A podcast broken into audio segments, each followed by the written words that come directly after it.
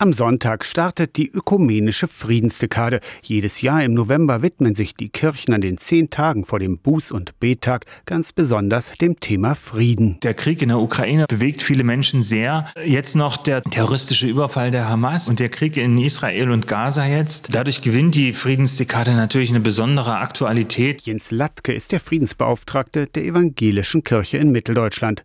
Das Motto der Friedensdekade spielt auch in diesem Jahr mit Worten. Es lautet sicher nicht. Oder Anfang des Jahres wurde es ausgewählt, hat aber durch den Gaza-Krieg noch einmal an Bedeutung gewonnen. Dass viele sich fragen jetzt, was ist denn heute noch sicher und wie können wir noch sicher leben? Kirchengemeinden laden ein zum Singen von Friedensliedern, zu Filmen und Diskussionen, zu Friedensgebeten.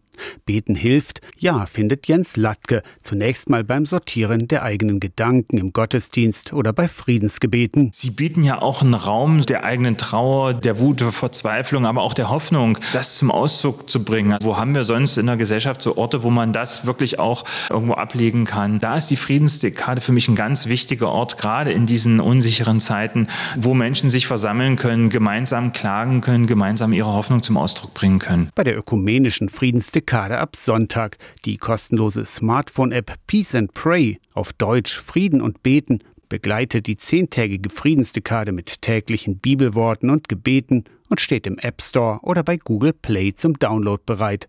Aus der Kirchenredaktion Torsten Kessler, Radio SAW.